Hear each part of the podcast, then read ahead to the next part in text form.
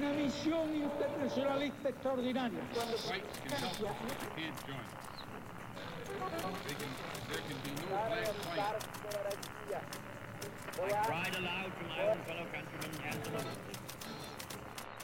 Sua rádio da história.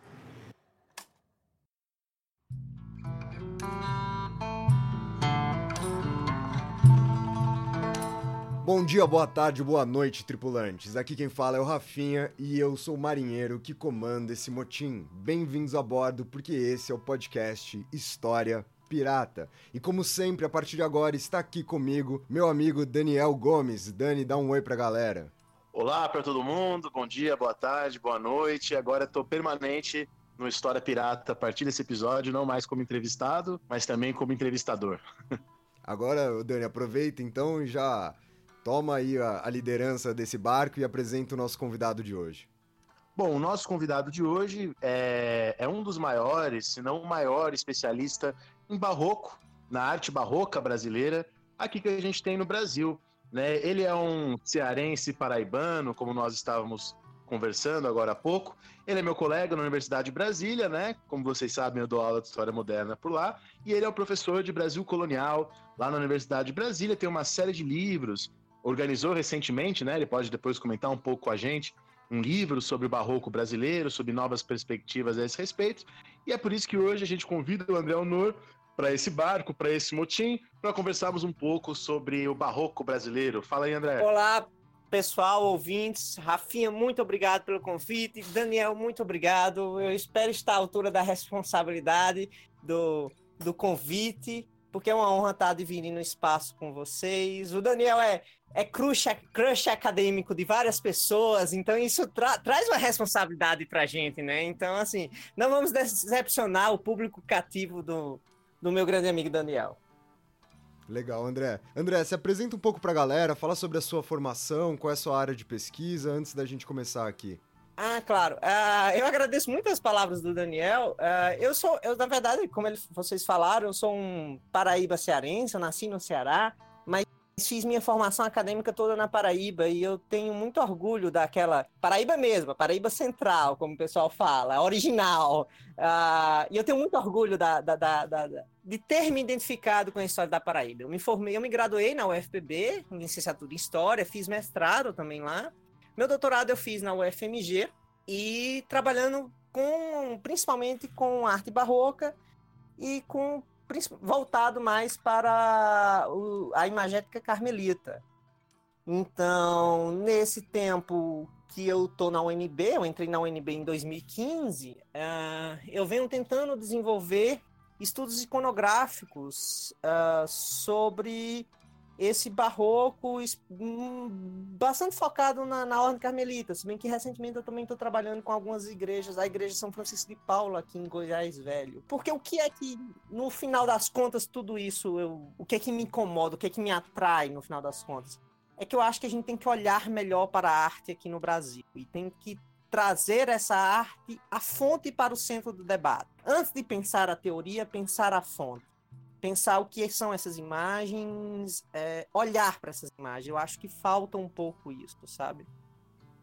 Legal que vai ser um baita desafio aqui hoje, né? Já que você está falando sobre a importância de olhar para essas imagens, a gente tentar debater um tema somente falando. Mas eu acho que vai ser um desafio legal.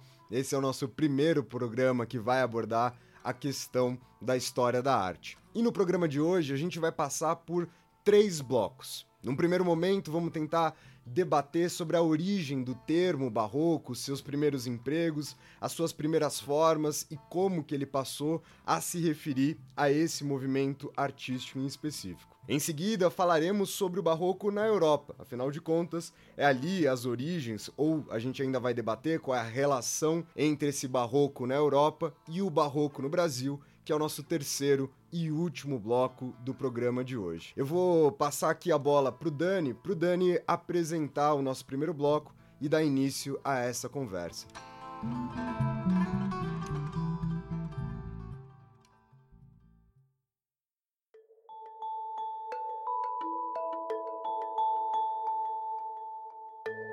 Então, exatamente a questão do barroco, ela traz para a gente problemas enormes né? Que eu quero que o André depois explique pra gente, né? Porque quando ele fala desse problema sobre o barroco brasileiro, me lembra a história das ideias, né? Às vezes acontece de acharmos que as ideias aqui no Brasil sejam um mero reflexo das ideias na Europa, sem contar que o Renascimento é um movimento que se autodefiniu, né? Os homens do Renascimento diziam que estavam renascendo algo, a um historiador do Renascimento. Os homens do Iluminismo, já no século XVIII, diziam que eles eram iluministas, que eles estariam trazendo a luz contra as trevas. Então, movimentos como o Renascimento e o Iluminismo historiaram-se a si próprios de alguma maneira. Vasari, durante o Renascimento, escreveu uma história do Renascimento. Agora, com o gótico e com o barroco é diferente. Então, queria que o André falasse um pouquinho para a gente primeiro como é que surgiu esse termo barroco, como é que ele se desenvolve na Europa e quais são os problemas é, é, relacionados a isso, quais, quais os anos, as épocas, para o nosso ouvinte que não é tão ligado em história. Você falou corretamente, Daniel. Qual é o grande desafio de trabalhar com a ideia de barroco? É porque não é um termo autodefinido pelas pessoas daquela época. É, somos nós, os historiadores do presente, que estamos colocando naquelas pessoas, tentando caracterizar aquelas pessoas. Nós percebemos que há ligações entre aquelas obras, que aquele, aquele conjunto, de certa forma, se conecta, mas eles não se definiam como tal. Eles não, não nos legaram a definição.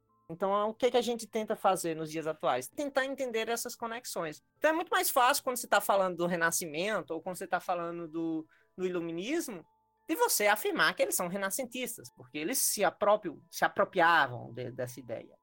A ideia do Barroco, na verdade, o termo, o termo não é do século XIX, né, do século XVIII, ele é um pouquinho anterior e ele significa, isso é muito clássico nos estudos, significa pérola irregular. Mas ele nem, nem, ele nem sempre, é óbvio, ele não era aplicado à questão da arte. Inclusive, você imaginar que essas pessoas vão se estão produzindo a arte que eles consideram a superior a todas as artes e eles não vão auto-intitular sua arte de pérola irregular. Isso vem, essa intitulação de utilizar esse termo barroco para para esse tipo de arte vem com a crítica classi é, do classicismo no século XIX, de tentar vituperar tudo aquilo que vem antes. É uma arte exagerada, é uma arte que não segue proporções, ela, ela é anticlássica, ela é feia, ela é exagerada, as pessoas, é tudo muito é muito de mau gosto. Por quê? Porque ela quebra com os padrões do que se iria se esperar, do que se esperaria, por exemplo, da arquitetura clássica, que é retomada no movimento classicista, né? Uh, então é, são essas pessoas que vão definir, pegar todo esse, esse movimento artístico, colocar dentro de uma caixinha e dizer isso é barroco, isso é exagerado, isso é feio, isso vai contra os cânones que a gente conhece de tratados clássicos de arquitetura e de pintura e assim vai. Então, é, isso não é bom. E, e, é somente no século XIX que você tem, uh, que se começa um grupo de estudos, e aí a escola de Warburg, uh, que tem alguns estudiosos, começam, e o próprio Warburg começa a olhar para essa arte e dizer, epa, peraí, ela não é uma arte, ela é diferente ela é bastante diferente do, do, do, que é produzido pelo classicismo, mas ela não é uma arte menor. Muito pelo contrário, ela é uma arte de extrema qualidade e de complexidade. Então, o, acho que o grande marco para tentar redefinir esse termo barroco de uma forma positiva, ou seja, dizer, olha, o barroco é sim um movimento interessante, é, é o trabalho do Wolfling, que é um suíço que escreve Conceitos Fundamentais de História da Arte, que é um trabalho seminal e fundamental, inclusive, para a gente entender um pouco do que se fala do que é o barroco no Brasil.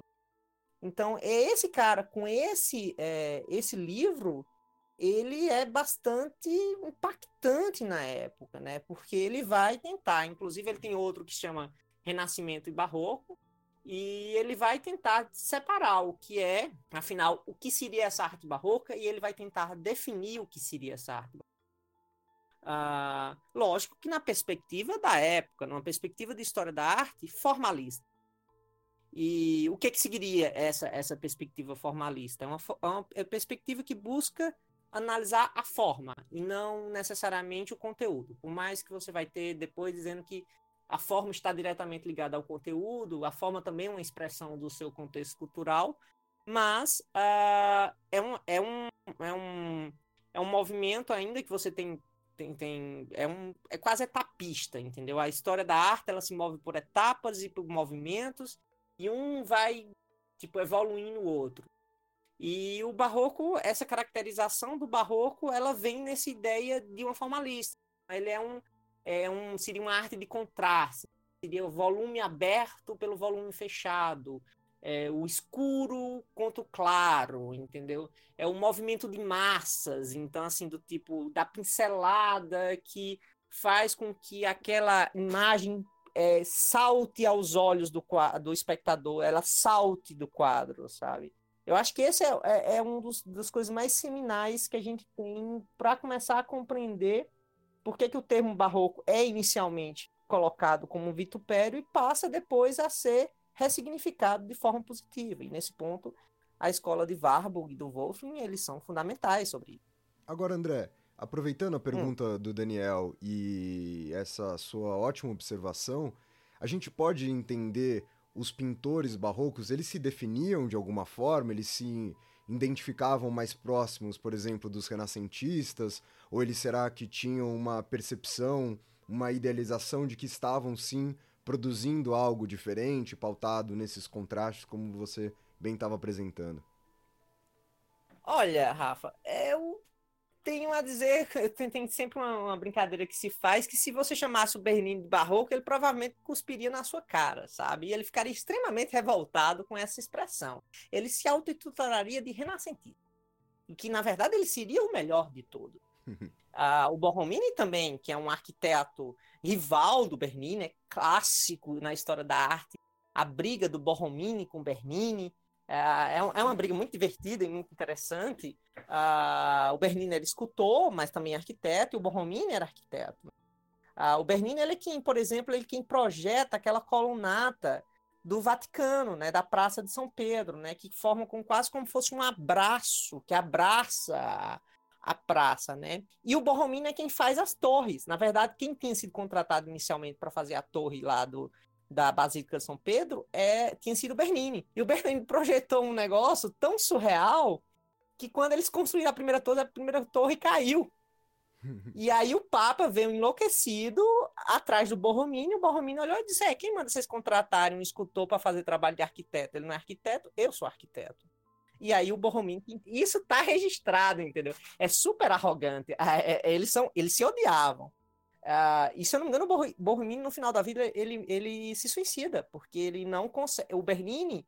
E aí o Bernini entra em desgraça, e é quando ele constrói a grande obra-prima, que é considerada uma das maiores obras-primas do barroco em termos de escultura, que é o Êxtase de Santa Teresa. O Êxtase de Santa Teresa, ele é uma obra-prima não somente pela própria estrutura, mas porque ele leva o Bernini de volta a grande cena e o Borromini passa a ser ridicularizado novamente.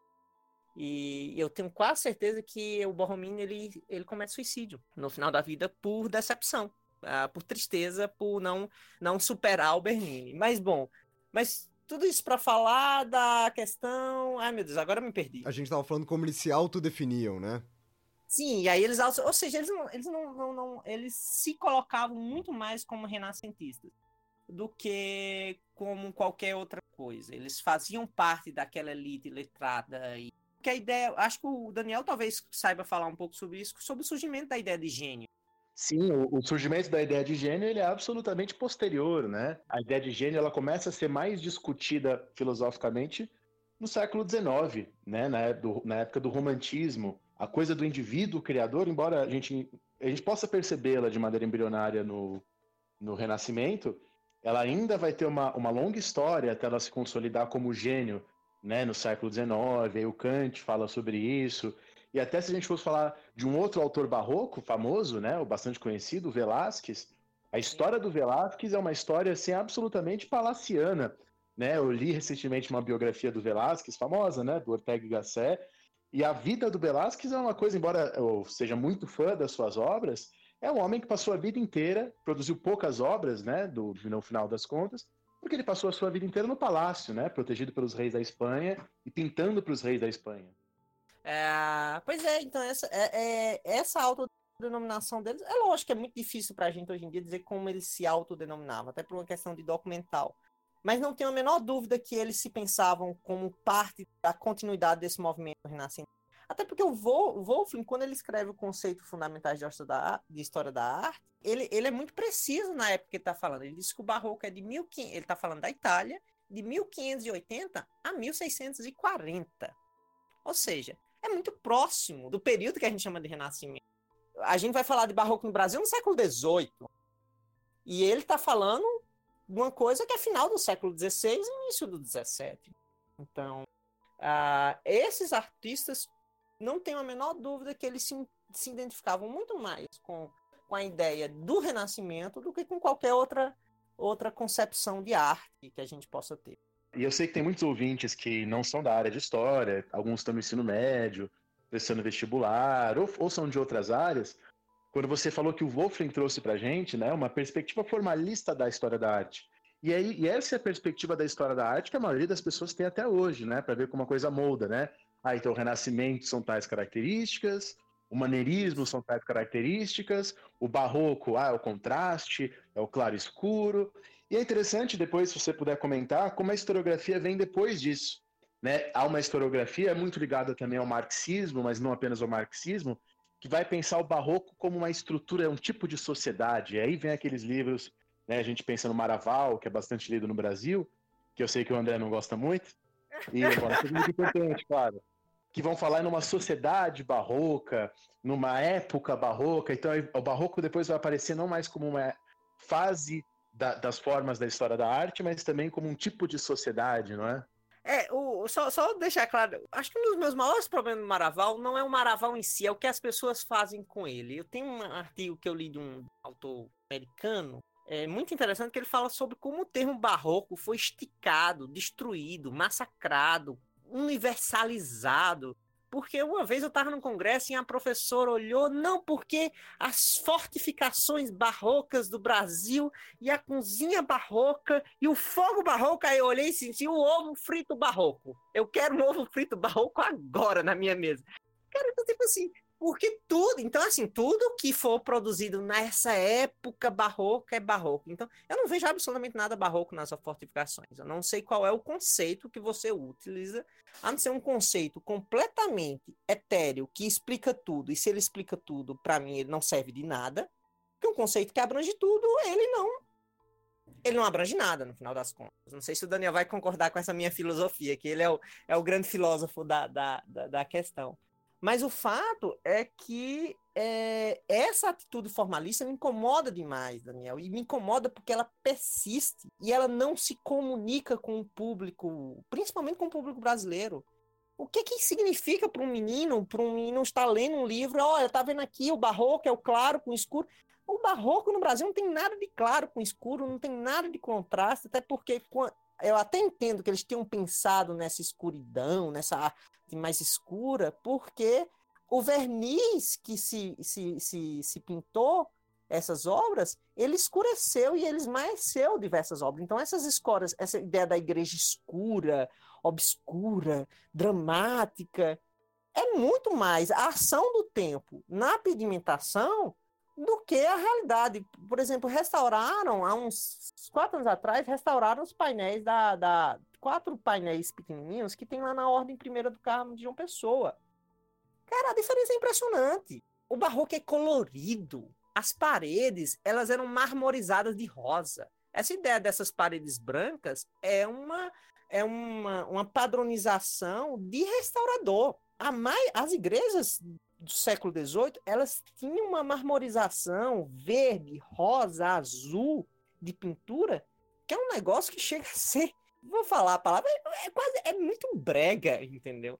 Mas você não consegue fazer essa restauração. Por que, que não? Agora é muito caro você refazer tudo aquilo. E além disso, a ideia você, é, é, como era uma tintura mais fraca, isso se perdeu. E a restauração não é refazer, ela é reparar chega em determinado momento que você não tem mais como refazer aquilo. Se uma obra pega fogo, pegou, você não restaura uma obra que, que se, se perdeu, que se destruiu. É, porque senão aí vira recreação, não é restauração, isso é outro debate. Então, quando você chega e você. Isso me incomoda, pega os livros didáticos, você não tem absolutamente nenhuma espécie de lógica. O contexto teórico daquilo não se aplica ao que o aluno vai ver nas obras. Se a gente for pensar em contexto, né, o contexto europeu é na Itália, você tem a coisa da Contra-Reforma, a reativação da Inquisição, aquilo que alguns historiadores chamaram, provavelmente de maneira equivocada, de a refeudalização da Itália, mas o que eles quiseram dizer é que o comércio no, no século XVII na Itália não é como foi no século XVI. Na Espanha, né, outro grande lugar barroco, a gente tem a derrota na Guerra dos 30 Anos, você tem, uma, que é uma discussão historiográfica longa, que a gente precisaria de um episódio inteiro para isso, a tal da crise do século XVII na Europa. Não sabemos se existiu uma crise mesmo do século XVII, mas assim, é fato que há, na primeira metade do século XVII, uma estagnação econômica, uma guerra, a maior guerra que o mundo já tinha visto, né, até então, a Guerra dos 30 Anos, tudo isso na primeira metade do século XVII. Se a gente falar em barroco na sociedade mineira, é um contexto absolutamente distinto, né? Completamente distinto. Inclusive, o Brodel, naquele livro Modelo Italiano, ele fala uma coisa muito interessante sobre essa questão do século XVII. Eu já vi gente descontextualizando essa frase dela, dele, que ele fala que o barroco só é possível devido à crise econômica, porque ele é construído por pessoas brutas e ignorantes. E aí eu vi gente dizendo, ah, ele tá chamando o Bernini bruto, ignorante? Não, ele tá falando o seguinte, para você construir a basílica e as torres e a colunata, o Bernini projeta. Mas quem constrói é o pedreirinho lá, é o pop coitado. Então, mão de obra barata era fundamental para você ter grandes construções. Se você tivesse pouca mão de obra disponível, consequentemente você teria menos obra, porque as obras seriam mais caras, inclusive. É uma lógica bastante interessante que o Brodel coloca e eu tendo a concordar, porque ao mesmo tempo também, Daniel, sabe o que é que eu penso? É que quando você está em crise, você se volta para Deus quando o homem ele está em crise, a, a tendência dele é tentar procurar a resposta em algo maior do que ele. Então, por isso que o século XVIII, por exemplo, a, a Paraíba é completamente lascada em termos econômicos do século XVIII, mas todas as, as igrejas barrocas lá são do século XVIII. Então, é uma das coisas que eu penso é, se volta para Deus, se volta para essas obras como uma forma de você tentar sair da penúria, entendeu? Então, é, é, é para mim, é, faz sentido isso, sabe, Daniel? Muito legal. E até o próprio Renascimento, ao contrário também do que às vezes se diz, assim, se você pensar em Petrarca, Giotto, nos primeiros, é também um momento de crise econômica ali da crise do século XIV, né? Inclusive, é a tese de alguns historiadores de que o Renascimento começa na época da crise, porque as pessoas redirecionam seus investimentos da, da área do comércio para a área da arte. Claro que há uns exageros em relação a isso, mas é uma das uhum. coisas também que nos ajudam a entender. Né? Havia uma riqueza, mas que não compensava mais ser investida no comércio, no momento de crise do século XIV, e aí começaria, teria ganho, né? Os patrocínios, os mecenatos, aquelas coisas. Então é muito interessante, né? Essa perspectiva. É, é porque você não pode ser maniqueísta, sabe, Daniel? Não é porque as, as, se, você tem que pensar que as pessoas têm uma devoção, e principalmente a gente é uma, uma sociedade muito secularizada, mas estamos falando aqui do século XVIII, do século XVII, do século XVI, que as pessoas têm a religião em todos os espaços da vida dela, inclusive no seu espaço privado. Então, no, no, é perfeitamente cabível, muito pelo contrário. Para mim, seria anacrônico você pensar que, mesmo na pobreza, a pessoa não vá se, por exemplo, fazer uma doação à igreja, mesmo com muita fome, mesmo passando a maior necessidade do mundo, para poder conseguir benefícios futuros. É básico para isso. Por quê? Porque você tem fé. A fé é um negócio muito forte, é uma coisa muito poderosa dentro dessas pessoas. Mas aí, voltando à questão do, do, do formalismo, eu acho que é importante a ideia do, do o que o Wolfling fez, uh, de reabilitar esse termo, reabilitar essa arte, trazer para o centro, mas me incomoda que a, a, história da arte permaneceu muito nessa ideia formalista. Por exemplo, os italianos ainda são bastante formalistas, que é o, analisar a forma e esquecer o conteúdo, esquecer o contexto social. E aí você falou bem, Dani. Um dos livros que vai mudar um pouco essa visão não é só a cultura do barroco, barroco do Maraval, mas, por exemplo, o Arnold Hauser, que é um historiador marxista muito famoso, que vai fazer a história social da arte e da literatura, ele vai também, trazer essa perspectiva, né?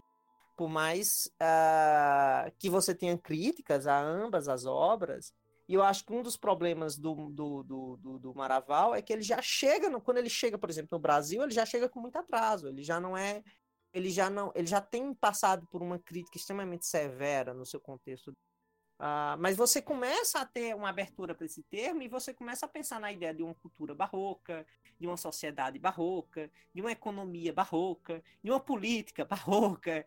E aí é o meu incômodo. Eu acho que você pegou o termo e aí você sai abrangendo coisa demais é, e termina ficando tudo muito. Sei, eu acho que fica muito genérico não saberia explicar, mas me incomoda um pouco, porque aí você chega no, no fato de você fritar o ovo barroco. Então, André, vê se eu falei certo. Então, pelo que você me mostrou, pensando na historiografia do barroco, né, nas percepções sobre o barroco, já vimos três percepções, né? Então, num primeiro momento, no século XVIII, na época do classicismo, do iluminismo, a gente tem o barroco como adjetivo, né, como algo ruim. Inclusive, aproveito para lembrar que o Rousseau no seu artigo sobre música da enciclopédia, ele fala da música barroca como uma música não, não natural. Depois a gente tem um segundo momento já, com Burkhardt, com Wolfling, que começam a enxergar o barroco, esse termo, não mais de maneira pejorativa, mas como um movimento artístico de uma época. E essa é a grande importância deles. Só que é uma visão um tanto formalista, né, de características da arte. Depois, nós temos a importância dos marxistas e dessa história social da arte, que vai mostrar a arte enraizada no seu contexto, cometendo também exageros. Então nós já vimos aí três momentos, né, da percepção que existe sobre o barroco. Essas três perspectivas que o Dani está dizendo, né, eu acho que são questões extremamente importantes, principalmente no que diz respeito à historiografia.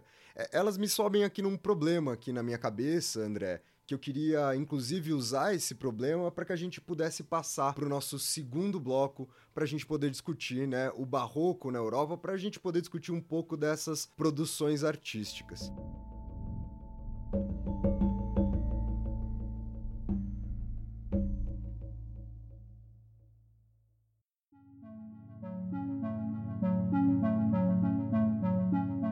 Aí a minha pergunta é a seguinte: a partir do momento que a gente tá vendo aí várias abordagens, várias perspectivas de como entender, o que, que a gente pode olhar para a Europa no que diz respeito aos quadros, às esculturas, à arquitetura? Que, que tipo de recursos que a gente usa para definir uma arte como barroca lá na Europa, nesse período que a gente está falando, na virada do 16 para o século 17? Ah, boa pergunta. Rafinha, não, é, é, inevitável quando se fala da arte barroca na Europa pensar no contexto pós-concílio de é, numa nova, a, o Daniel pode falar sobre isso, a ideia da devote moderna, o movimento místico que chega com grande fôlego dentro, e principalmente o ataque dos protestantes à ideia da materialização da imagem do divino é fundamental é engraçado como quando a gente está sob ataque é quando a gente mais tenta criar é, explicações. Quando a gente mais tenta teorizar sobre determinados assuntos. Porque se tal assunto não está contestado, é meio como se a gente tivesse um acordo tácito de que aquilo ali tá ok, então a gente não precisa perder tanto tempo com isso. No momento em que essas imagens elas são contestadas, porque elas cairiam na, lá no, no, segundo mandamento, não tomar seu santo nome em vão, nem reproduzir coisas que tenham a ver com o céu e a terra, tá, tá, tá, tá, você tem todo um movimento dentro da igreja de tentar justificar uma tradição centenária de produção de imagem. E isso eu acho que é um grande diferencial. É, é, é uma das coisas que você tem que ter uma perspectiva quando você obra, olha é, para essas obras de arte que são produzidas a partir de elas estão sendo dentro, principalmente a arte religiosa, é, elas estão sendo produzidas dentro de um contexto de contestação, de que aquilo ali, inclusive, seria herético, que você estaria desobedecendo um dos mandamentos no momento em que você produz aquele tipo de arte. E o que, que a Igreja Católica faz com, com a, como ela faz em todos os em todos os questionamentos que coloca? Ela vai produzir sobre aquilo. Ela vai justificar aquilo, ela vai reforçar aquilo. Então, isso é com relação à intercessão dos santos, a questão das relíquias, a questão das imagens, a questão dos sacramentos, né? O que, que a igreja vai fazer? Vai teorizar sobre isso. E vai dizer, ó, isso é válido por causa disso, disso, disso e disso. E aí eu acho que você cria um novo estatuto para a arte. Porque eu penso muito sobre isso, assim, tipo, é, é uma arte que tende, ela termina se transformando num carro-chefe da igreja. É a ideia que o Argan vai colocar, que é uma perspectiva muito forte, né, que vem junto com o Maraval e tudo mais, a ideia da arte persuasiva, a origem da propaganda. Então essa arte, ela vai ser muito mais do que uma arte devocional. Ela vai ser também uma arte de convencimento e explicação. Disposi não é só disposição de um dogma, mas ela tenta deliberadamente lhe trazer para aquele universo. É aquilo que eles vão chamar de propaganda fide, né, André? Isso, exatamente. É o que eles vão chamar de propaganda fide. E aí, assim, para isso, você tem que ter toda um, um, uma, uma montagem teórica que se faz. E aí você tem os tratados de pintura, por exemplo, do Albert, o do Batista, que eles vão falar sobre o Paleote, que eles vão teorizar sobre a pintura e sobre o estatuto sacro da pintura. Inclusive, eles vão separar o que seria uma pintura profana, mas não profana no sentido diabólica, mas no sentido de mundana, e de uma, o que seria uma, uma pintura sacra, né? E o que faz esse diferencial da pintura sacra? Porque a, essa é a grande, a grande questão em relação à imagem, né? Do tipo, tá, ela não cai no segundo mandamento, certo? Então, por que que você tem a adoração à imagem? Por que que se você chegar lá com uma faca e enfiar no quadro de Nossa Senhora, aquilo é, é uma heresia, é um, é um crime contra Nossa Senhora. E eu venho, nos últimos tempos, eu venho pensando muito sobre isso, venho pensando muito sobre essas conexões, a partir, inclusive, da arte na América Portuguesa. O que que faz essa sacralidade dessa arte? Ah, só para deixar claro, Rafinha, eu acho um pouco difícil dificulizar, e aí a minha crítica ao Maraval, quando ele pega tudo e coloca como barroco, por exemplo, que o Vermeer seria barroco, que o Rembrandt seria barroco, provavelmente a maioria, 99% das pessoas vão dizer que é.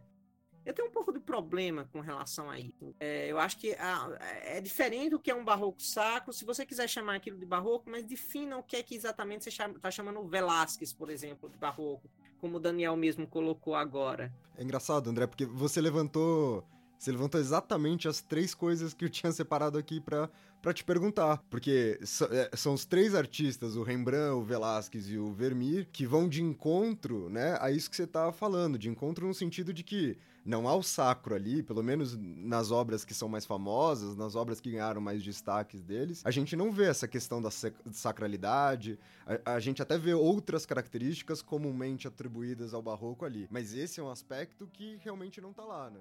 Sim, você tem, tem, tem, tem, tem características, eu diria que eles se encaixam em termos formalísticos, em termos de composição de luz no quadro, em termos de, de composição pictórica, você tem, assim, uma, uma conexão. Mas em termos de construção do barroco como um elemento persuasivo, aí eu acho que é outro debate. Sabe assim, eu acho que aí você tem que porque aí você está entrando, saindo já do, do contexto da, da, da análise formal e entrando numa análise de conteúdo, de, de construção.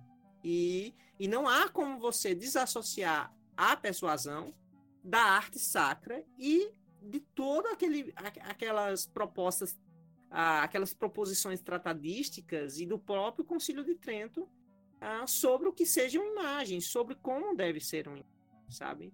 Então, por isso, Rafinha, que assim, essa ideia de transformar tudo em barroco, eu acho que mais complica do que explica. E eu acho que você tem que ter uma categoria um pouquinho diferenciada. Se vamos falar de obra de. Pode passar um podcast todo falando sobre Vermeer, Rembrandt e tudo mais. Mas isso não pode se confundir com a ideia de persuasão, por exemplo. O que, que, o que, que a obra do Vermeer tem de persuasivo? Se a gente pensar que o confessionário, pensar que o confessionário, como a gente conhece, ele é uma obra barroca, né? Encaixa Sim, bem nessa ideia do barroco pro... com persuasão. Daniel, só um detalhe. É, criado pelo Borromini, pelo arquiteto Borromini, para ficar dentro da, da, da, igreja de uma forma que coibisse os abusos que aconteciam na, durante a confissão, ou seja, que ele fosse público, mas ao mesmo tempo que ele fosse privativo. Então a ideia daquele confessionáriozinho que fica na nave da igreja, mas que ele fica separadinho de forma da privacidade, mas ao mesmo tempo não privacidade o suficiente, que possa fazer, possa acontecer a solicitação, né? Que o que é a solicitação? É o padre é, solicitar favores, geralmente sexuais, para perdoar os seus pecados. Então, assim, para que isso não ocorra, o que é que o Borromini faz? Ele é muito inteligente, ele coloca o confessionário no meio da igreja. Mas aí ele cria uma estrutura para que a confissão permaneça em segredo. Desculpa, Daniel, te interrompi. Não, não, adorei, tô adorando. Privado, mas no meio da igreja ao mesmo tempo, né? Exatamente. Você tem, você ao mesmo tempo, é, você consegue. E aí eu acho é, é uma das soluções mais geniais. Eu adoro a, a, ideia, a história do confessionário. E aí a genialidade do Borromini. Porque ele, ele faz isso. Ele não dê. O segredo da confissão está mantido, mas ao mesmo tempo ele consegue coibir a ideia da solicitação, porque ao mesmo tempo você está no meio da igreja, está visto, tem pessoas ali. Se a gente pensar que as vésperas do Concílio de Trento, se a gente pensar de uma maneira formalista, né? O estilo artístico em voga era o maneirismo, né? Um estilo que cultivava o virtuosismo, a estilização, a artificialidade. Eu me lembrei aqui, enquanto você falava, que ao final do Concílio de Trento, André Dílio de Fabriano escreve um diálogo sobre os erros da pintura, né? Defendendo um regresso à iconografia das gerações anteriores, né, do, a, a, ao barroco. E nesse sentido é bem claro, ao barroco, e nesse sentido é bem claro o barroco como uma resposta às necessidades de um catolicismo cada vez mais confiante, como dizia o Hélio. Uhum. Sim, e eu, e eu pensando, e eu penso muito sobre isso, porque assim, do tipo, é, quando você pega essas características formalísticas, elas são muito específicas do contexto do Wolfram que ele escreveu olhando para as obras de arte italiana, romana daquela época. O que, que vem depois disso? Como é que você pensa essas imagens em termos de, de tentar analisá-las nos dias atuais, né? E eu acho que você tem uma mudança dos estatutos da, im da imagem, sabe, Daniel? Por exemplo, você tem, o Paleota é muito claro, um pintor está em pecado, ele não pode criar uma imagem sacra. Então não é, ele pode criar uma imagem profana, mas uma imagem sacra não. Então, epa, peraí, então tem algo de diferente nessa imagem. Ela não é simplesmente uma tinta sobre um pano. Ela é um pouco mais. Mas ao mesmo tempo ela não pode ser o divino, porque vai cair no segundo mandamento. O que eu acredito que eles conseguem, cada vez mais que eu estou estudando esses teóricos, e o que eu consigo perceber é que eles chegam num consenso, num, não num, num consenso, mas numa ideia que essa imagem ela é um veículo transmissor do divino. É como se fosse o sinal da televisão, sabe? E, portanto, esse sinal ele tem que ser, assim como o sinal da televisão, ele tem que ser muito bem ajustado e muito bem programado, porque senão ele cria ruídos. Você não vai ver a imagem da forma como você vai ver. Você olha para a televisão, as pessoas estão dentro da televisão? Não. Você vai olhar para o quadro, aquelas pessoas não estão dentro do quadro. Aquilo é somente uma imagem. Mas, ao mesmo tempo, é quase como se elas fossem a canalização, é quase não, elas são a canalização de algo divino.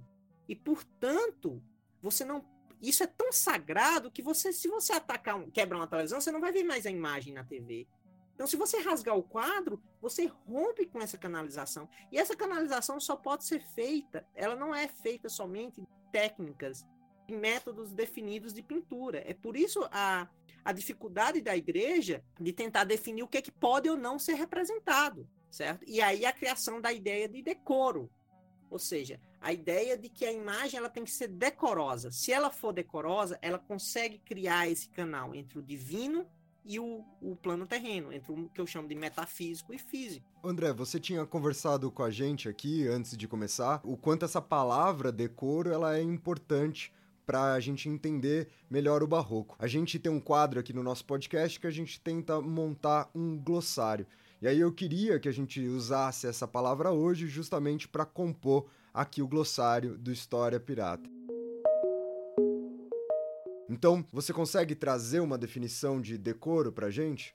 Eu, consigo, eu acho que eu consigo, Rafinha. O Rodrigo Bastos, é, que é um arquiteto de Minas Gerais, ele fez um trabalho brilhante na a maravilhosa fábrica de virtudes, que ele vai analisar os contratos de obras religiosas no Brasil e ele vai tentar entender o que que, o que, que essas, é, esses encomendantes pedem. Então eles pedem que a obra seja decorosa, que ela tenha maravilha, que ela tenha esplendor, decência. E aí ele vai atrás desses conceitos, retomar esses conceitos, voltando a dicionários, ao Vitrúvio, a dicionários filosóficos e tudo mais. E o decoro, ele tem uma definição que é boa, que é o decoro consiste na perfeição formal de uma obra, efetivada ao se utilizar com competência elementos justos e apropriados. Realiza-o segundo uma regra, ou segundo o costume, ou conforme a natureza. Então, a ideia de decoro é você transformar essa obra num veículo perfeito de transmissão do metafísico para o físico, do divino para o humano de você fazer essa conexão. Então, não há um, um, não há um, não há definições técnicas, digamos assim. Até porque que se você quer criar uma conexão entre o divino e o humano, você tem que conhecer muito bem o divino, mas você também tem que conhecer muito bem o humano. Você tem que saber para quem está falando. Uma propaganda, ela só funciona se você conhecer o seu público. E, portanto, você não pode engessar a forma como essa conexão porque se você engessar demais dessa forma, você perde o seu público e, portanto, o divino não consegue se comunicar. Portanto, o decoro não foi adequado, ele não foi suficiente. Então, você tem que transformar esse decoro, ele tem que ter uma certa maleabilidade para que você possa atingir o seu público, porque só assim a imagem se satisfaz, a imagem sacra se, se completa. Porque é a transmissão do metafísico para o físico. Sem o físico não tem um, não funciona o metafísico, sem o metafísico também não funciona o físico. Esse decor ele vai variar eh, os elementos de como fazer essa imagem, elas vão pressupor tanto o metafísico, ou seja, a pessoa que vai, você vai estar tá se referendando. Vou dar um exemplo bobo, por exemplo, Santa Teresa. Santa Teresa, se você quer fazer essa referência a Santa Teresa através da imagem, você não pode desenhar, não pode pintar ela com hábito franciscano. Por quê? Porque ela é carmelita. Você vai causar uma confusão na cabeça do seu espectador. Porque ele nunca vai esperar, ele, nunca, ele não vai conseguir se conectar a uma Santa Teresa vestida de, de, de franciscana, porque ela não é vestida de franciscana, não há absolutamente nenhuma tradição em relação a isso. Ao mesmo tempo, você também não pode, ao mesmo tempo que você tem que seguir esses cânones, você tem que pensar na forma como esses cânones, para que público esse cânone é mostrado. Ele vai entender que aquela roupa preta e branca é uma roupa carmelita, e aí por isso que o barroco pressupõe todo um contexto, essa obra de arte para funcionar, você pressupõe todo um contexto cultural, você pressupõe o grande espetáculo que é a missa é a teatralização da. Você não pode pensar essa propaganda como a gente. Aí vem a, a metáfora que eu fiz com a televisão, não funciona. Ela não é simplesmente uma imagem que é jogada na sua cabeça. Ela precisa se conectar. Ela, é preciso que o público entenda os códigos culturais presentes naquela imagem para que ele se conecte ao metafísico. Eu tô gostando de, de, de, muitas questões aqui, André. E eu vou fazer perguntas genuínas aqui, que não são nem perguntas que eu havia preparado antes, mas que eu realmente tenho. Por exemplo, assim, André, eu, eu, essa questão da persuasão, quando eu penso barroco, e aí eu tô falando por mim, eu acho que muito daquilo que posteriormente o barroco vai ser indicado como algo exagerado, como a pérola imperfeita e essas questões, acho que muitos desses exageros, o contraste, é, essas características que a gente comumente vê atribuídas ao barroco, elas são mecanismos de persuasão, não são? Sim, sim, de certa forma sim. Porque a persuasão, ela vai funcionar, sabe, Rafinha? A gente tem que entender essa persuasão não como algo. Como é que eu posso explicar? Ela funciona através de sentimento não é através de um convencimento racional da explicação, como o Daniel toda vida que fala me convence de tudo que ele fala, entendeu? Ela funciona através da emoção, do sentimento. É, é tem uma passagem de Santa Teresa. Como é que Santa Teresa se converte? Ela entra lá para o convento das Ursulinas, não dá certo porque o convento é muito rígido. Ela vai para um convento e permite ela fazer o que ela quiser da vida dela. Aí ela vai para o convento das Carmelitas.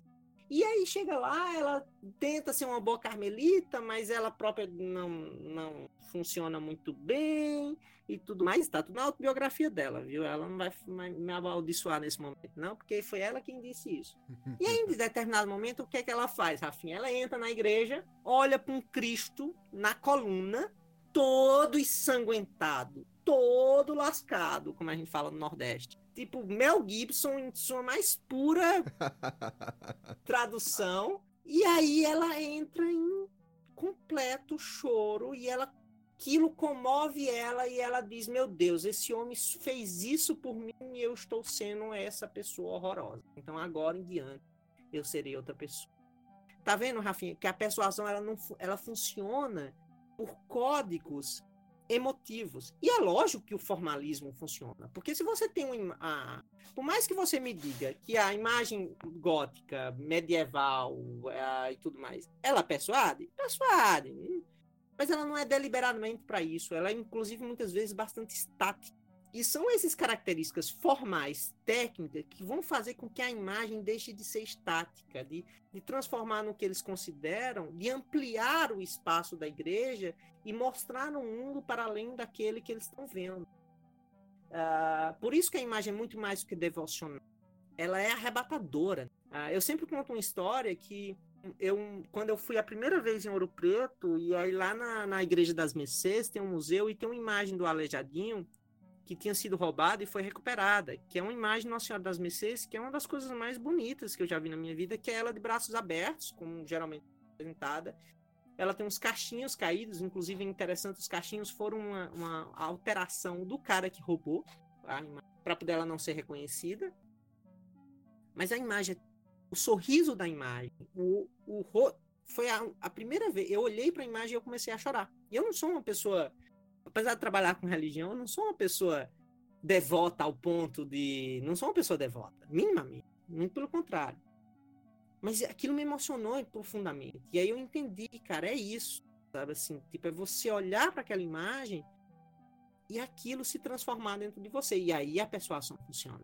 É, eu, eu, eu acho que é isso mesmo, assim, é, eu, eu tava perguntando, né, de você que entende mais, porque essa é a sensação que eu sempre tive, André, que muito, por exemplo, assim, da, da por exemplo, eu vou dar, vou dar um exemplo aqui da desproporcionalidade, muitas vezes, das formas humanas, ela é uma coisa, e aí eu não vou entrar no mérito, intenção ou não do artista, mas que muitas vezes gera esse incômodo, gera, né, esse olhar mais atento a essa parte. Obviamente que o, o clássico lá da luz e do, do sombra, do, do barroco, quando você cria aquelas luzes completamente é, fora de uma realidade possível, ou seja, não é uma iluminação que o artista está observando, não é uma iluminação que o artista cria no mundo material e copia na obra, né? É uma iluminação que vem de uma perspectiva dele, da cabeça dele e assim por diante. Como aquilo não força a gente olhar para partes específicas do quadro que justamente ressalta essa questão mais emotiva, né? É, é a ideia da teatralização da imagem. Você pega o Caravaggio, é quase como aqueles personagens estivessem em cima do palco representando aquilo. E quando é que o teatro funciona? É quando você. você é, eu sempre digo isso. É, você sabe que são atores, você sabe que. que é, eu, eu, sempre cito o exemplo do cinema. Você sabe que o, o Thanos é um diabo de um CGI, mas você tá lá, vai, morre, desgraça. Então, assim, você tá assim, você entra dentro daquilo. Não é a sua razão falando, são seus sentimentos puros.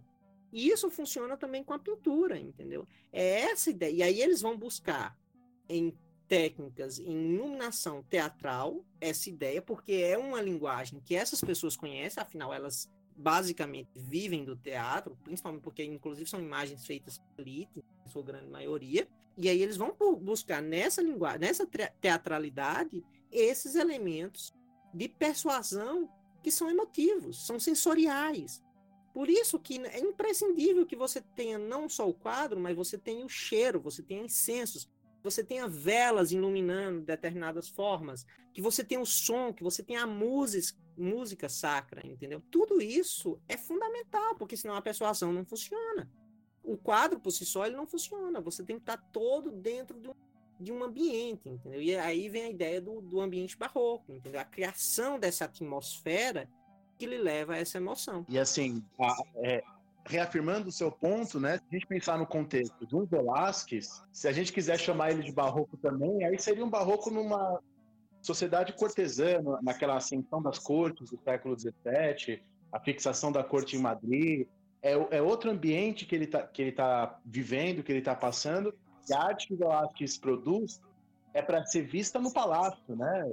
Um contexto completamente distinto da igreja, da, das massas. Pois, exatamente. Aí eu penso, Daniel, a quem, como é que você pode olhar esse, e ver, por exemplo, o quadro das meninas? Ele, tá, ele, ele tá, aquele quadro vai ser visto por pessoas que não precisam mais ser persuadidas. Ok, você tem que ter uma reafirmação da, da nobreza, da aristocracia, ok, tudo. Mas eu não sei se é muito bem por aí do jeito que funciona a arte sacra, sabe? Mas aí são questões minhas, são inquietações minhas, entendeu? Eu não vou entrar não, porque senão a, a história da arte me massacra e me defenestra qualquer dia desse, então... Mas eu penso muito isso. Eu acho que isso vale a pena problematizar, entendeu? Eu acho que o mais importante é você perceber como, é, como as coisas se encaixam nesse período em termos do que pensar essa obra de arte, sabe? Por isso que é, às vezes é muito difícil quando essa obra de arte sai dentro da igreja e ela vai para o museu, é outro tipo de fruição sabe? É outro tipo de percepção da obra. Isso é uma coisa que até os museólogos falam muito e a gente tem sempre uma discussão. No momento que você descontextualiza aquela imagem, coloca ela dentro de um museu, a fruição é muito diferente.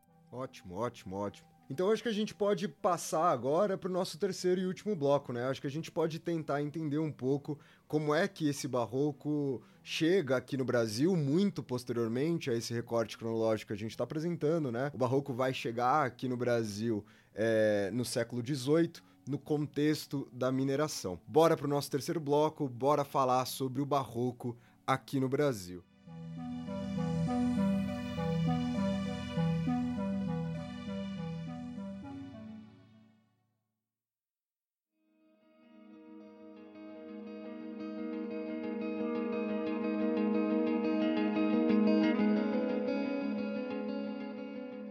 André, eu vou. É, eu, eu, eu, senti o suspiro e eu vou. Acho que eu vou compartilhar do suspiro com você, talvez quando eu, eu fui a primeira vez para cidades históricas, né, em Minas Gerais, em 2016. Então é relativamente recente. Eu já tava, já tinha, já tinha me formado em história já fazia muito tempo, já tinha estudado essas questões há muito tempo. E aí eu quero te contar um pouco da, da minha sensação. Eu parei na frente da minha primeira igreja, cheguei em Tiradentes. Eu, eu parei na frente da primeira igreja e falei assim: pronto, eu estou aqui, né, de frente a frente com o barroco.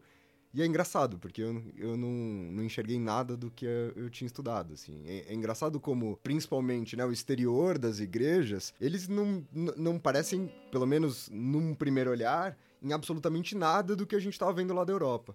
Então, como é que você acha que isso é incorporado no Brasil? E até mesmo por que, que a gente chama isso de barroco, né? Para além da temática religiosa, que eu acho que é uma questão aí que é mais clara entre essa relação. Rafinha, eu, eu creio que a gente chama isso de barroco porque a gente importou o termo e meio que fez que isso, século 17 e 18 isso deveria ser barroco. Então, se estava acontecendo na Europa, estava acontecendo aqui. Tanto é que as igrejas que são do século 17, que você ainda tem algumas fachadas, que hoje em dia se fala de arquitetura Chan, se você pegar artigos antigos da revista do IFAM, vão chamar essas igrejas de maneiristas arquitetura maneirista. Não tem nada de arquitetura maneirista, por uma ideia tapista da história da arte. Então, porque antes do barroco tem que vir o maneirismo. Aquela velha história de dizer que ah, no Brasil se vivia um verdadeiro feudalismo. É. Por quê? Porque para chegar no capitalismo tem que ter o feudalismo. Então, é aquela ideia do etapismo estúpido que o Marx nunca colocou que as coisas eram dessa forma. Mas, as, é, como falou, o problema não, não é o escrito, é o que as pessoas fazem do escrito. Então, você tem a transportação pelos teóricos, inclusive do IFAM, Mário de Andrade, uma galera que, que tenta fundar a ideia de patrimônio, que é fundamental para o Brasil, e eles transportam e eles consideram o barroco como, como nascente da arte brasileira. Alguns discordam. Ah, por exemplo, a gente tem um, um dos caras que melhor escreve sobre a arte colonial, é um da literatura, é linguista, é o Hansen, né? O João Adolfo Hansen.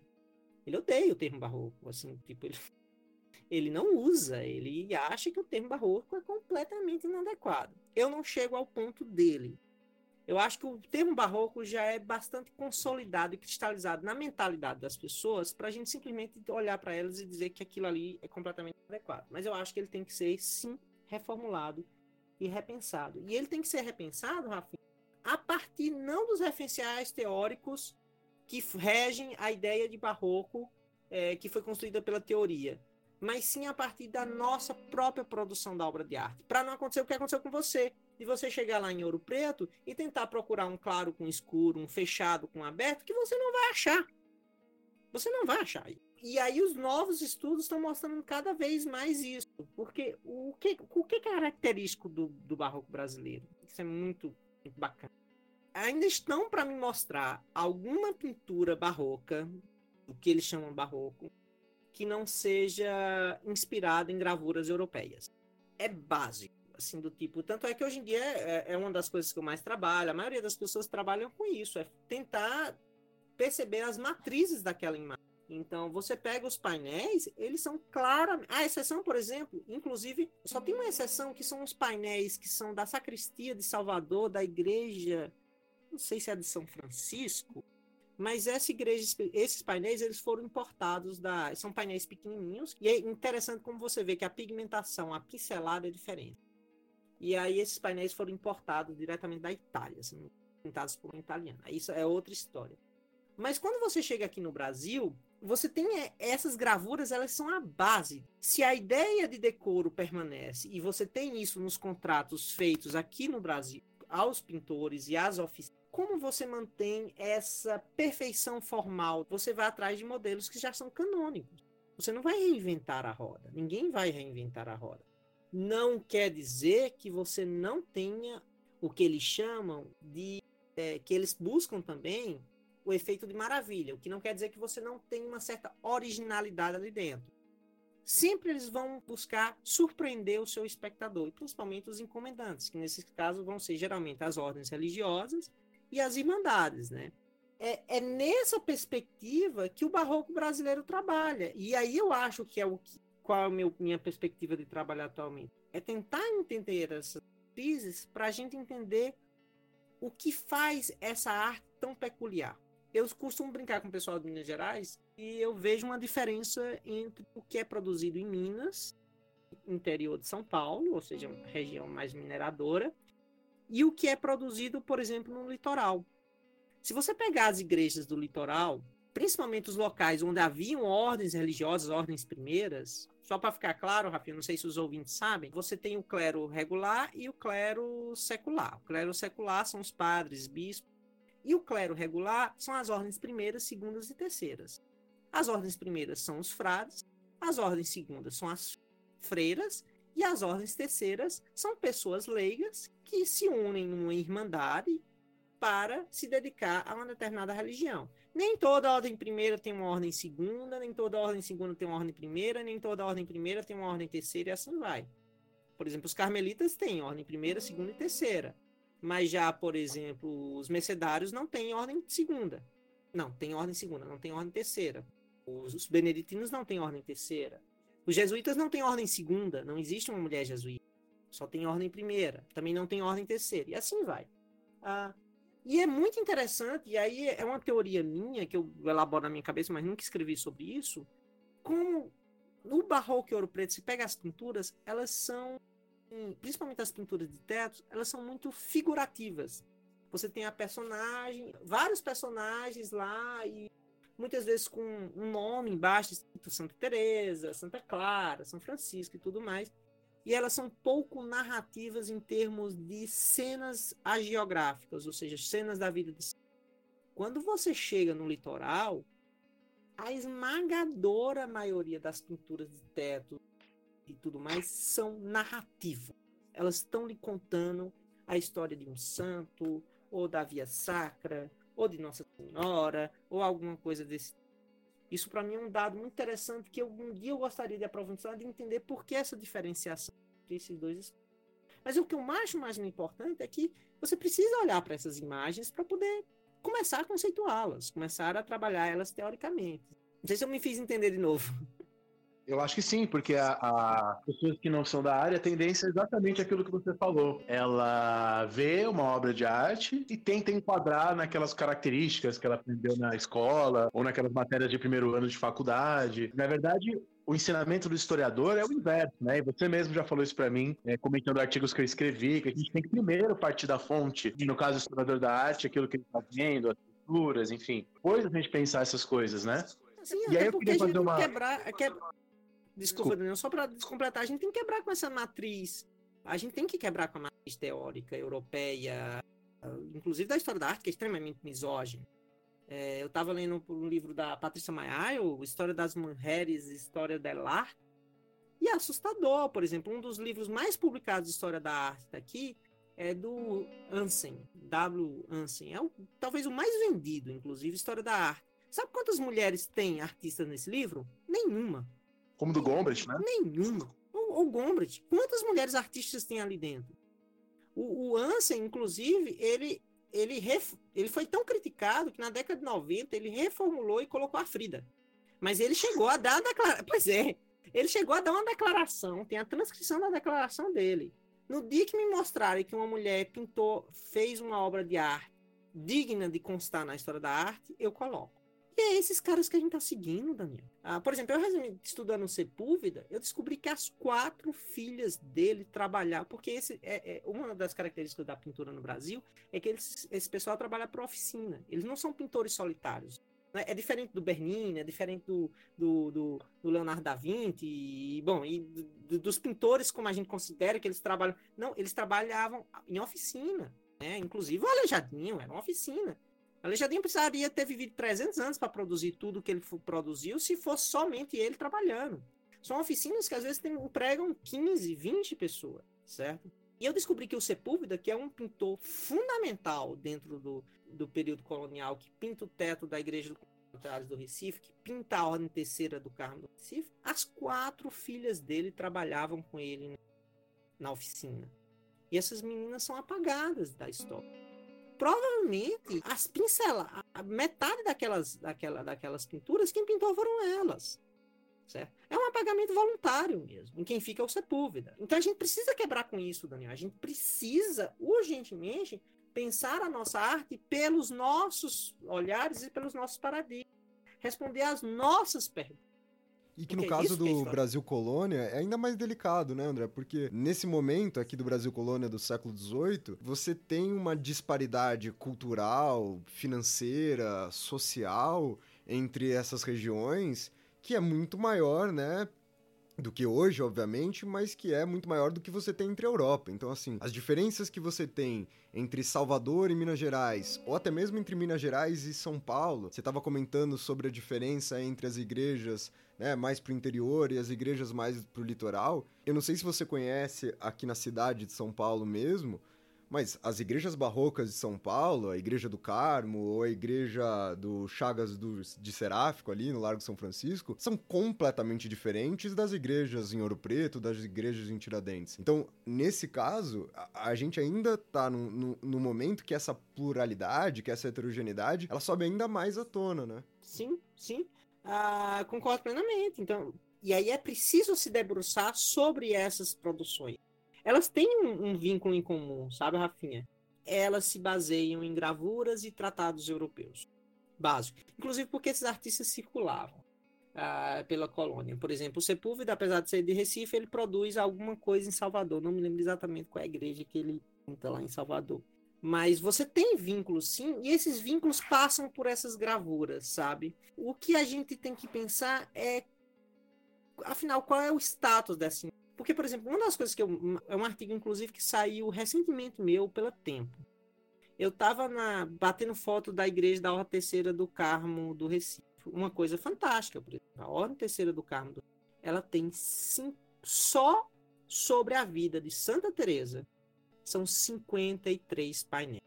53 painéis com passagens da vida de Santa Teresa é o maior, assim, eu arrisco dizer que é o maior acervo iconográfico, agiográfico sobre um santo dentro de uma igreja. Porque se você pegar, por exemplo, a Basílica lá de São Francisco, pintada pelo Giotto, são 30 passagens. Lá, só de Santa Teresa são 53, mas não são. Todos, todos do Sepúlveda, inclusive. E todos contando. O painel que tem lá do, do escapulário, o painel. Tem mais uns cinco painéis ainda na igreja. São, ao total são 58, mas 53 só são de Santa Teresa. E aí eu subi no coro alto para bater as fotos, e aí tem um painel que fica quase em cima do coro alto. Quando eu olhei para o lado, eu percebi que o painel tinha um, um detalhe num canto. Era o painel de Santa Teresa Ai, meu Deus, qual era a imagem? Jesus mostrando alguma. Ah, Jesus mostrando os fundadores das ordens religiosas para Santa Teresa. E aí, no fundo, tinha um detalhe, eu fui me aproximando, ele era. O detalhe. O painel é imenso, o painel devia ter um dois metros e meio de altura por um e meio de largura. Para você ter ideia, 53 painéis como esse, do tamanho do, do monumento.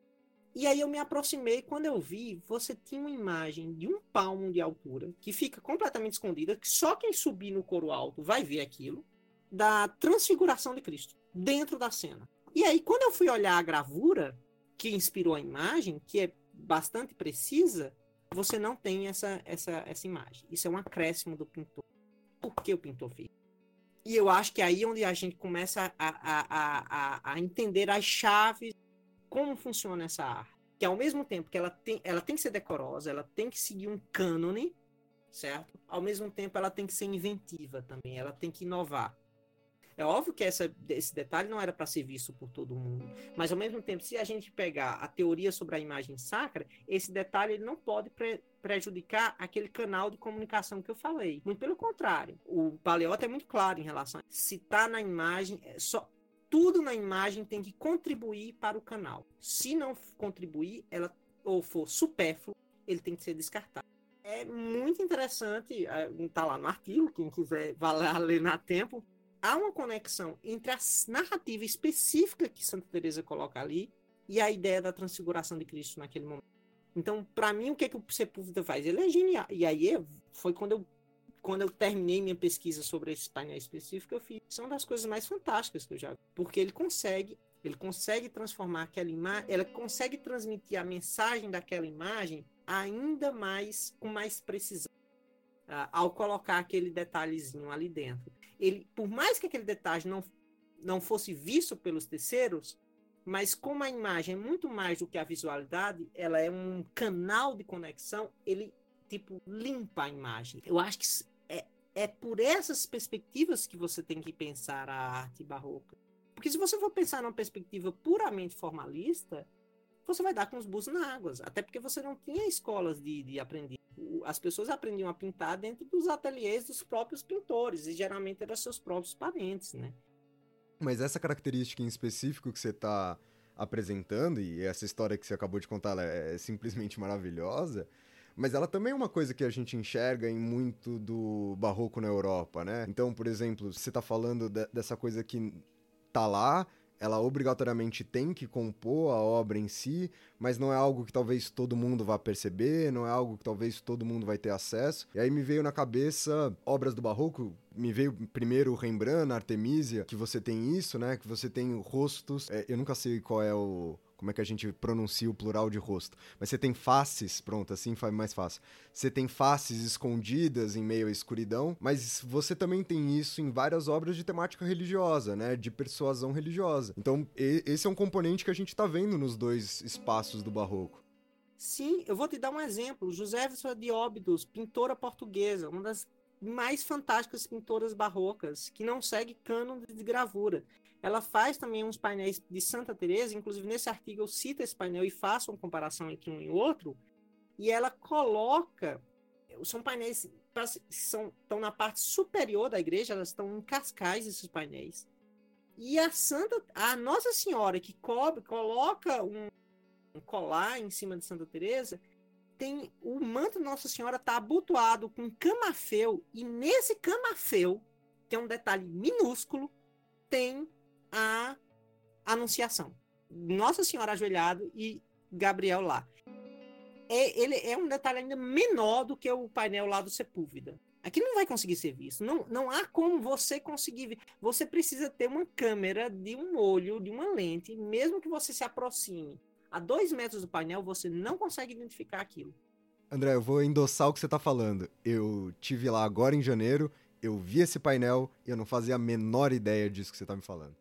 Pois é. E é, é porque é muito pequeno, sabe? E, e, outra, e aí ela, ela quis mostrar destreza, porque a, a Joseph Diop, antes de pintar quadro, ela era miniaturista, ela era especialista em fazer miniaturas. Isso é um tipo de arte que já existia na, na Europa desde o século XVII. E é uma, uma, uma técnica que o, o, Então, você impressiona, de certa forma, o seu encomendante. No momento que você faz essa miniatura, você chama, olha aqui esse detalhe. Mas, ao mesmo tempo, a motivação, por ser uma imagem sacra, ela não pode ser simplesmente para impressionar o seu encomendante. Ela tem que ter uma função religiosa, porque senão ela cai fora do decoro. E aí você tem por que que você coloca a anunciação ali naquele, naquele momento específico, naquela narrativa específica de, de Santa Teresa, do mesmo jeito lá do painel do Sepúlveda. Por que, que você coloca aquela narrativa lá? Então, o que eu acho é que. E me incomoda bastante que os livros didáticos reproduzam, Rafinha, essas características formalísticas do Wolfram, que escreveu em 1888. Eu acho que a gente já produziu coisa muito mais interessante, muito mais importante, para não estar tá reproduzindo cegamente isso, sabe? Assim. E eu acho que já passou o tempo. Já passou o tempo. Assim, essas transformações. É, a gente sempre fala que demoram um pouco para chegar, mas eu acho que já tá demorou demais. Já, já deu, já foi, tchau. Assim, tipo, vá lá, você é importante, leia, ok. Mas, gente, tá na hora de mudar. Tá na hora de começar a fazer uma pesquisa mínima sobre isso. Porque não dá mais para você estar tá falando em claro e escuro. E aí você chega lá, o painel é super colorido. Por causa do tipo de pigmento, por causa do tipo de pincelada. Essas pessoas não têm treinamento é, de academia de arte ou alguma coisa desse tipo. Elas não têm. E o uso da pedra sabão também, não é? No, como originalidade brasileira. Pois é, Daniel, e é engraçado, porque as pessoas falam na pedra sabão, porque o cânone historiográfico sobre história da arte barroca é mineiro. Mas você chega lá em, na Paraíba, você tem o uso da pedra calcária. Por exemplo, a igreja da Guia é uma coisa fantástica em João Pessoa, ela ficou incompleta. O altar dela é to... o frontão dela ficou incompleto mas o, e o altar dela foi todo completo. Ele é, Daniel, é uma das coisas mais magníficas que você pode ver. Ele é todo em pedra calcária esculpida, esculpida. Tem cacau, tem caju, tem uva, assim, tem pitomba. Então, André, eu ia dizer que você mostrou um, um, segundo, uma segunda questão, né? Além do problema do barroco brasileiro ser percebido como um reflexo da Europa, que já ficou mais do que claro que não é, tem também de você entender o barroco brasileiro em termos de Minas Gerais, né? Sim, claro. Do mesmo jeito, por que, que você tem. A, to... É interessante, eu não sei, isso eu não sei explicar. O uso da pedra calcária na Paraíba é, é explicável porque você está em cima de uma jazida de pedra calcária. Tanto é que até hoje existe a indústria de, de cal lá. Agora, por que, que os carmelitas, mais do que todas as outras ordens lá, eles fazem todos, enquanto os, os franciscanos e os beneditinos é, e os jesuítas fizeram seus altares de madeira talhada, de talha na madeira. Os carmelitas na Paraíba eles só fazem a talha em pedra. Uma opção deles. Ah, mas lá é tudo em pedra calcária. Tem um detalhe, Daniel, fantástico. Em cima da portada da Igreja de São Francisco de João Pessoa, tem uma, um pelicano, que é um símbolo de Cristo, né? Por causa da, da ideia que o pelicano, ele teoricamente, quando os filhos estão com fome, ele fura o peito dele e dá o sangue dele para os filhos se alimentar. Então, isso ele terminou virando um símbolo de Cristo por causa disso, por causa dessa lenda. Essa lenda existe porque os pelicanos geralmente são vistos com as mães de pelicanos são geralmente vistos com os peitos su... é, sujos de sangue. Mas não é por causa que elas furam o peito, mas porque quando elas vão alimentar os filhotes, que elas quebram a cabeça do peixe, a coluna do peixe para dar, como o bico deles é muito grande, eles terminam encostando o, pe o, peixe no peito e o peito se mela de sangue. Mas aí se criou o símbolo de Cristo em relação a isso. E aí, lá na igreja do São Francisco, tem uma interpretação maravilhosa que tem no painel, que é o pelicano pegando umas uvas e do lado das uvas tem uns cajus. Pode parecer muita viagem, mas o fato é que o vinho da, da missa na Paraíba, ela não era feita da uva, porque então, a capitania pobre, era feito do caju. Então você tem uma explicação ali alegórica do uso do vinho do caju na comunhão, na, na transubstanciação do pão e do vinho. Isso está lá esculpido na, madeira, na, na pedra. Lógico que isso é uma interpretação. Mas é uma interpretação para mim bastante deliciosa. Nossa, maravilhoso. E outra coisa que eu queria te perguntar também é que na, bom, a, a última vez que eu li sobre o barroco em Minas Gerais foram muitos anos atrás, mas eu me lembro de que teria sido fundamental para o barroco aí, eu acho que não sei se só mineiro ou seria também outras partes da colônia, a própria disputa e concursos que existiam entre as irmandades. E aí eu me lembro do papel de irmandades de escravos, inclusive, né? E a gente pode pensar a especificidade do barroco brasileiro relacionada também à escravidão? Eu não sei, o que você acha? Daniel, sim, é, é bem claro para mim o seguinte: tem uma peculiaridade. Em Minas você não podia entrar, não podia entrar a ordem primeira, né? Sim, você tinha até uns fradezinhos andando por lá, mas você não podia ter convento. Isso para mim já diferencia bastante o que vai ser produzido na região das Minas do que vai ser produzido no litoral. Porque na região das Minas você tem são os leigos, são as irmandades, são as terceiras, são as agremiações e tudo mais. No litoral, Paraíba, Pernambuco, Bahia, Rio de Janeiro, não só no litoral, São Paulo, você vai ter a concorrência com as ordens religiosas, as ordens primeiras.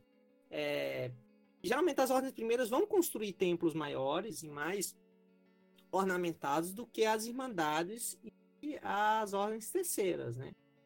Por questões de hierarquia, questões de acesso mesmo ao poder, às esmolas do rei e tudo mais. Afinal, eles têm um, um instrumento de barganha muito forte. Você tem essas influências sim. E sim, isso é muito característico. Enquanto você tem na Europa mecenas de artes, pessoas burgueses, uh, sei lá como você quiser chamar, você, Daniel, que pode falar sobre isso, que vão financiar essas obras tudo mais, Aqui, basicamente, é, as igrejas vão ser financiadas por esse conjunto de pessoas. O que mostra também, a, a por mais que você tenha algumas doações individuais, e você tem até algumas capelas de engenhos bastante é, bem ornamentadas e bem colocadas, principalmente na região do açúcar, o que faz pensar muito a ideia, ai, porque no século XVIII o açúcar não dá lucro nenhum, não faz coisa nenhuma. Vai lá ver as igrejinhas que esse povo construiu lá. Ai, os pobres senhor do engenho viviam endividados. Vai lá olhar as capelinhas que eles construíram e as casinhas que eles construíram. Tudo no século XVIII, para vocês ficar me dizendo que são tudo um pobre coitado endividados, tá? Aliás, isso é ah, é importante ressaltar que o século XVIII inteirinho as exportações de açúcar, elas ainda no montante são maiores do que o valor atribuído à exportação do ouro, né? Então, a, a, gente fala nessa crise do açúcar e muitas vezes as pessoas associam crise com desgraça completa. E é não, era uma coisa que dava muito dinheiro e passa a dar menos muito dinheiro, se é assim eu posso falar. Mas ainda assim era mais importante economicamente, né? Nessa relação com a metrópole do que o ouro, por exemplo. Perfeito, Rafinha, perfeito. E você sabe por que, que isso acontece? Porque a nossa matriz historiográfica depende do, do poder de quem conta a história. E quem conta a história é quem tem dinheiro. Quem tem dinheiro no país no século XX é o Sudeste. Exatamente. Entendeu? Então se coloca isso. Mas o fato, e, e é muito claro isso, o açúcar nunca deixou de ser essencial para a economia. Nunca. Não só lá no Nordeste, mas vê lá as fazendas de São Paulo, depois quando os jesuítas são expulsos. Cara, jesuítas tinham, tinham fazenda, acho que a, a Márcia Mantino tem um trabalho sobre uma das fazendas que são confiscadas de açúcar, com mais de 200 escravizados. E aí você me dizer que essa economia não está funcionando? É, eu, quero, eu quero que você ache uma lavra com 200 escravizados, sabe?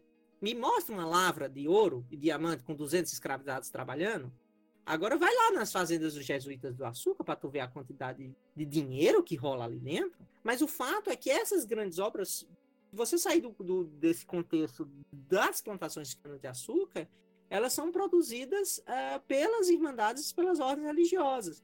O que, ah, na minha teoria muito doida, isso faz com que você tenha um aprofundamento narrativo agiológico mais forte nessas igrejas em que a ordem primeira está mais presente, porque talvez eles tenham mais, uh, talvez eles, eles tenham uma biblioteca, eles têm mais acesso à informação, eles têm mais conhecimento de teologia e de geografia de Santos, e portanto eles tinham mais condições de, eles orientavam mais os, os, os, uh, os pintores e eles podiam, eles tinham mais uh, opções de entregar nas encomendas do que pinta somente o busto de Santa Teresa ou pinta o busto é, E eu não estou diminuindo a obra de arte mineira, não, pelo amor de Deus, tá, gente? Ouvintes, por favor, não é isso.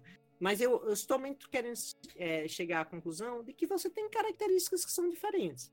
Não quer dizer que eu não quero recuperar o termo barroco mineiro, não gosto. Se eu, se eu acho que o termo barroco já é problemático, barroco mineiro já é mais problemático. Senão você vai falar de um barroco paraibano, barroco recifense, um barroco carmelita, e aí vai virar uma, um, samba do, um samba doido aí. Então, assim, é, o que eu estou dizendo é que você tem que olhar para essas imagens. Se você quer construir uma, uma, uma, perspectiva teórica, e é isso que o livro sobre barroco que a gente lançou junto com a Universidade de Salamanca, ah, algumas pessoas trabalham com uma perspectiva formalista, mas uma coisa une todos os artigos do livro. E foi uma preocupação meu e da Carla Meri, que organizou o livro comigo, que é uma professora da Paraíba que há tempos trabalha no barroco, é, foi minha mentora e continua sendo uma grande amiga e tutora da minha.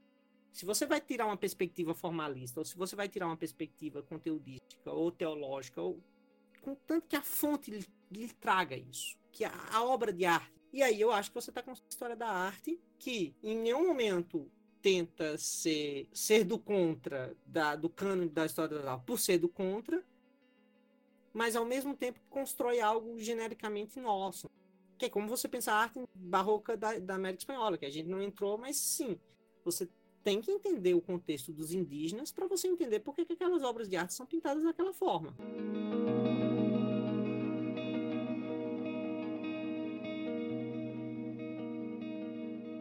Muito bom, André, muito bom. Eu acho que a gente pode ficar por aqui. O que, que vocês acham? Acho que foi legal, acho que a gente passou por pontos importantes, é, apresentamos problemas importantes e o André, né, inclusive reforçou várias vezes, reforçou agora no final, qual é o caminho que é uma alternativa para esses problemas que foram apresentados. A gente podia pedir para o André sugerir alguns livros, uns três ou quatro. Pô, seria muito bacana, André, se pudesse. Pode ser. Uh, rapidinho, eu acho, por exemplo, eu gosto muito da tese do Rodrigo Bastos, ele é um arquiteto, uma maravilhosa fábrica de virtudes. Você, inclusive, acha para baixar, porque a tese dele foi publicada pela DUSP também.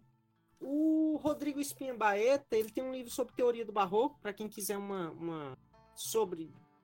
principalmente sobre a obra barroca europeia, para quem quiser é, e aí ele passa desde o Wolfling até o Argan, até o Fernando Checa. Os espanhóis produzem muito bem sobre o barroco, é, sobre a arte barroca, e já numa perspectiva que eu gosto bastante. Então você tem o Fernando Checa e o Turina Cremados com um livro chamado É o Barroco, que é muito bom. Você tem. Ah, vou indicar também os, o Barroco na América Portuguesa, os Novos Olhares, que está para. Tem no Google Books, está disponível online gratuito, é uma obra com vários artigos da minha. Da minha é, com um capítulo da minha autoria e da professora Carla Meri, somos os organizadores. Você tem um trabalho, para quem trabalha com estampas, eu sempre cito a tese da Camila Fernanda Santiago Guimarães, que atualmente é professora do Reconcavo Baiano é, é uma das pioneiras nesse trabalho com gravuras. O Alex Bora também está sempre produzindo coisas interessantes que buscam analisar a, a fonte. A Roberta Bacelar também, a, o mestrado dela sobre a Igreja da Horta Terceira do Carmo de Cachoeira é maravilhoso. A, a Marília também, a Zambuja Ribeiro da UFPE, também produz, uh, trabalha com os jesuítas e é, com as Ezequias, o que é bastante raro. Uh, a gente, acho que só ela trabalha com esse tipo de perspectiva. Uh, a Maria Emília também Porto, lá da UFRN. A Anne Luiz Mecenas, ela trabalha bastante com estampas, então é uma galera nova que vem com fôlego, assim, e que a gente precisa trabalhar mais com eles, sabe? E eu não é esquecer os cânones, ninguém nunca deve esquecer os cânones mas é uma galera que está trazendo ideias novas e está dando fôlego a esses estudos sobre arte. E seria mais interessante que as pessoas começassem a olhar para essas, essas pessoas também. Ah, só sobre o teto, sobre tetos em perspectiva, tem o Magno que trabalha na UFMG e um amigo meu, Matheus. É... Ai meu Deus, agora eu vou esquecer o sobrenome do, do, do meu amigo, porque eu chamo ele de Frei Lobinho. É, então, assim, é, que ele trabalha com o André Pozo, está escrevendo a tese dele agora sobre o André Pozo é, pela Unicamp. Então, eles são, são pessoas que a gente tem que olhar e ler. Que eu acho que metodologicamente eles são muito bons. Ótimo, ótimo, ótimo. André, muito obrigado pela sua participação. Você quer falar se tem uma rede social, alguma coisa para os ouvintes aí que com certeza adoraram te ouvir possam ter um pouquinho mais de você? Ah, ah Rafinha, bom, eu tenho o Instagram, o uh, André Honor, é só me procurar. O Honor, depende de quem quiser me referenciar.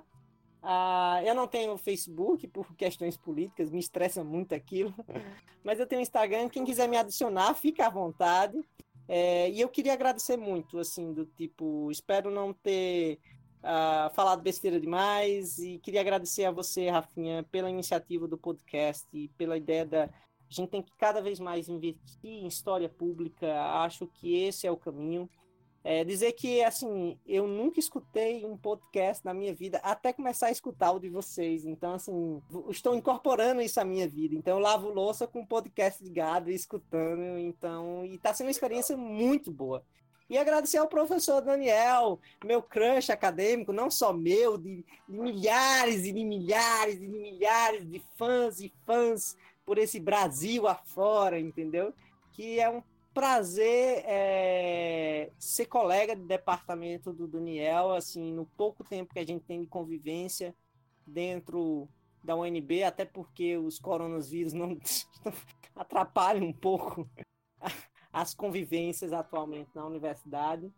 Mas é um orgulho ter um, um, um cara do porte do conhecimento, da sabedoria e da e principalmente que uma. Acho que não sei se as pessoas sabem disso, mas é um, um cara muito gente boa, é de uma gentileza e de, um, de uma humildade, de um carinho que poucas vezes a gente encontra no ser humano. Então, para mim, isso conta tanto, e até um pouquinho mais às vezes, do que o tamanho do conhecimento que esse rapaz tem. Então, eu queria agradecer muito vocês pela oportunidade. Pô, obrigado. Eu fico sem graça, né? Não sei lidar com elogio, mas fiquei muito feliz com as palavras e eu aprendi muito com a sua fala, eu tenho certeza que quem escutou aprendeu muito também. Acho que valeu muito a pena. Muito obrigado. Obrigado demais, viu, André? Quem tá escutando a gente, não esqueçam de seguir o História Pirata no Instagram, lá no arroba História Pirata. Quem quiser me seguir no Instagram, não vai ter nada de história lá, porque a gente está direcionando cada vez mais as coisas do História Pirata para o, o, no nosso Instagram. Mas o meu Instagram é arroba Rafa Verdasca e você, Dani? É Daniel Gomes de Carvalho. É isso, então, minha gente. Muito obrigado a todos vocês. Obrigado para quem escutou a gente até aqui. E um abraço. Deem tchau pra galera aí, pessoal. Valeu! Valeu, galera. Abraço, beijo.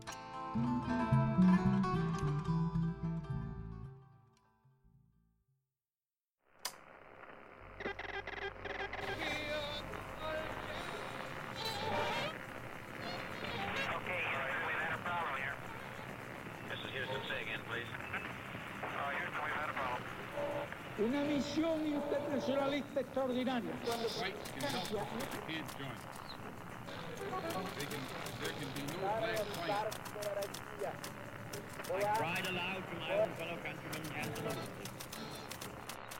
Sua rádio da história.